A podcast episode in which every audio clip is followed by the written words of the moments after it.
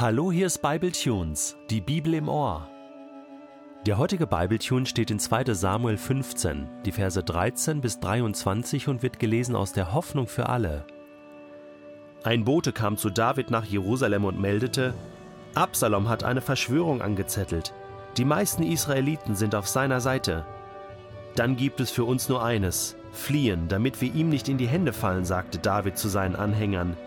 Wir müssen sofort aufbrechen, beeilt euch, sonst überwältigt er uns hier in der Stadt, und dann sind wir und alle Einwohner verloren, denn bestimmt würde er ein großes Blutbad anrichten. Davids Leute antworteten, Wir stehen zu unserem König, tu, was du für richtig hältst. David floh mit seiner Familie und allen Anhängern aus der Stadt. Nur zehn seiner Nebenfrauen ließ er zurück, damit der Palast nicht unbeaufsichtigt blieb. Er ging mit seinem Gefolge bis zum letzten Haus am Stadtrand und machte dort Halt. Dann ließ er alle, die mitgekommen waren, an sich vorüberziehen. Zuerst die königliche Leibwache, dann die sechshundert Mann, die ihm aus Gad gefolgt waren, und schließlich alle anderen, die zu ihm hielten. Als Ittai, ein Philister aus Gad, an David vorüberging, sprach der König ihn an. Warum möchtest du mit uns ziehen? Es ist besser für dich, wenn du umkehrst und dich dem neuen König anschließt. Du bist als Einwanderer nach Israel gekommen, weil du deine Heimat verlassen musstest. Erst vor kurzem hast du dich hier angesiedelt, und jetzt solltest du schon wieder vertrieben werden? Nein, ich kann nicht verlangen, dass du bei mir bleibst. Wer weiß, wohin ich noch fliehen muss. Darum kehr um und geh mit deinen Landsleuten zurück in die Stadt. Der Herr möge dir Gutes tun und dir seine Liebe erweisen. Doch Ittai entgegnete, So wahr der Herr lebt und so wahr du lebst, ich werde dich, meinen König, niemals im Stich lassen, und wenn es mich das Leben kostet, das schwöre ich dir. Da gab David nach und sagte, Gut, dann komm mit uns. Und so zog Ittai mit seinen Begleitern und ihren Familien an David vorbei. Schließlich überquerte David den Bach Kidron und schlug den Weg in Richtung Wüste ein. Die Leute von Jerusalem weinten laut, als sie den König und sein Gefolge fliehen sahen.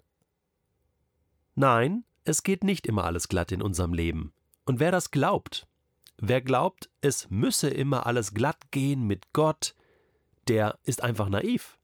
Der verschließt die Augen vor der Realität, der ist nicht von dieser Welt. Das ganze Leid, die ganzen Kriege, all die Unterdrückung, der Hass, die Streitereien, das kann man nicht erklären, wenn man naiv ist. Es ist so komplex, was in dieser Welt läuft. Zunächst mal meine eigenen Entscheidungen, die dazu führen, dass nicht immer alles glatt geht, oder dann die Entscheidung anderer Menschen, die dazu führen, dass nicht immer alles glatt geht. Und da haben wir schon mal so den Löwenanteil von dem ganzen Thema. Ja, Menschen sind einfach fehlerhaft und treffen falsche Entscheidungen und so passiert's dann. Und dann hat Gott natürlich auch noch ein Wörtchen mitzureden und vollzieht seine Pläne und setzt seinen Willen durch und handelt und wirkt und macht und tut und das ist auch nicht immer ganz so einfach und manchmal nutzt er auch Drucksituationen und leidvolle Situationen, um etwas Positives zu bewirken. Ja, natürlich. Es lässt sich auch nicht immer alles erklären bis ins Letzte. Und dann gibt es auch noch feindliche Kräfte, ja, die auch noch hineinwirken. So, und das Ganze zusammengenommen, ja, ähm, ist schon viel, äh, ganz schön vielschichtig, ja, so eine Matrix. Und äh, äh, du musst einfach sagen, hey, ich, ich, ja, ich vertraue Gott, dass er jetzt das Beste daraus macht, so wie es im Römer 8 steht, dass alle Dinge äh, denen, die Gott lieben, zum Besten dienen. Das ist mein Glaube. Vielleicht hat David diesen Glauben auch gehabt. Weil ich meine, der hätte schon ziemlich verzweifeln können. Klar, er hat Fehler gemacht, womit wir jetzt beim Thema sind eigene Entscheidungen, die Konsequenzen und Folgen haben. Ja, das ist richtig. Trotzdem konnte er doch auf die Gnade Gottes bauen, oder? und, und, und sagen, Gott, du vergibst doch. Und, und doch hat er nicht alles richtig gemacht, dann auch in den folgenden Jahren mit Absalom und so weiter. So konnte das Ganze in diesem Vakuum überhaupt entstehen. Wir haben schon darüber gesprochen. Aber David, er war doch auserwählt. Er war doch berufen als König. Gott macht doch keine Fehler. Diese lange Geschichte des Erfolges, er regiert als erster König das ganze Land, inklusive Jerusalem, die Stadt, die er erobert hat. Und jetzt muss er aus Jerusalem, aus seinem Eigentum fliehen. Das ist wie so eine Abkehr, eine innere Abkehr ähm, von seiner Erwählung und, und Berufung. Hat er das in diesem Moment alles hinterfragt? Jetzt wird der andere König. Ist meine Karriere, meine Königszeit schon zu Ende? Interessant ist, dass David sich überhaupt nicht dagegen wehrt. War er früher so kriegerisch und hat den Kampf immer wieder gesucht und aufgenommen und auch gewonnen? So hat man hier den Eindruck, dass David kapituliert. Einfach sagt, es ist okay. Absalom hat jetzt die Hand am Ruder, am Steuer, er ist in der Überzahl, er ist im Aufwind, er hat sich als König auf, ausgerufen sozusagen. Äh, der Großteil des Landes steht schon hinter ihm. Ich, ich gehe.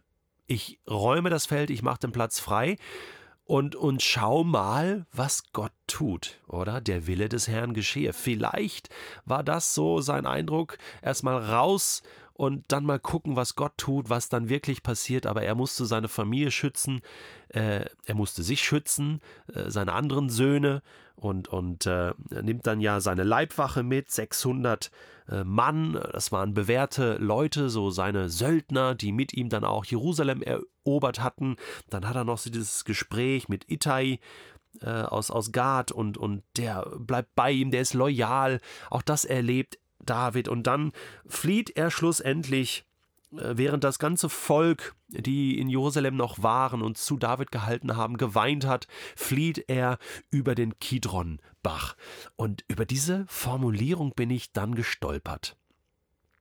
Kidronbach, äh, natürlich, Jerusalem, ja, ähm, hinten zum Ölberg raus, das Kidrontal, Kidronbach, äh, äh, ich habe das dann nochmal schnell nachgeschaut. Ja klar, äh, das ist natürlich, das kennen wir aus dem Neuen Testament. Ja, das auch heute kann man die Städten alle noch besuchen. Ja, das Kidron Tal, das, das geht dann raus hinten äh, in die Wüste Judas, bis zum Toten Meer geht das runter.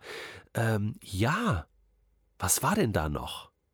Und dann fiel mir ein, da liegt doch auch der Garten Gethsemane.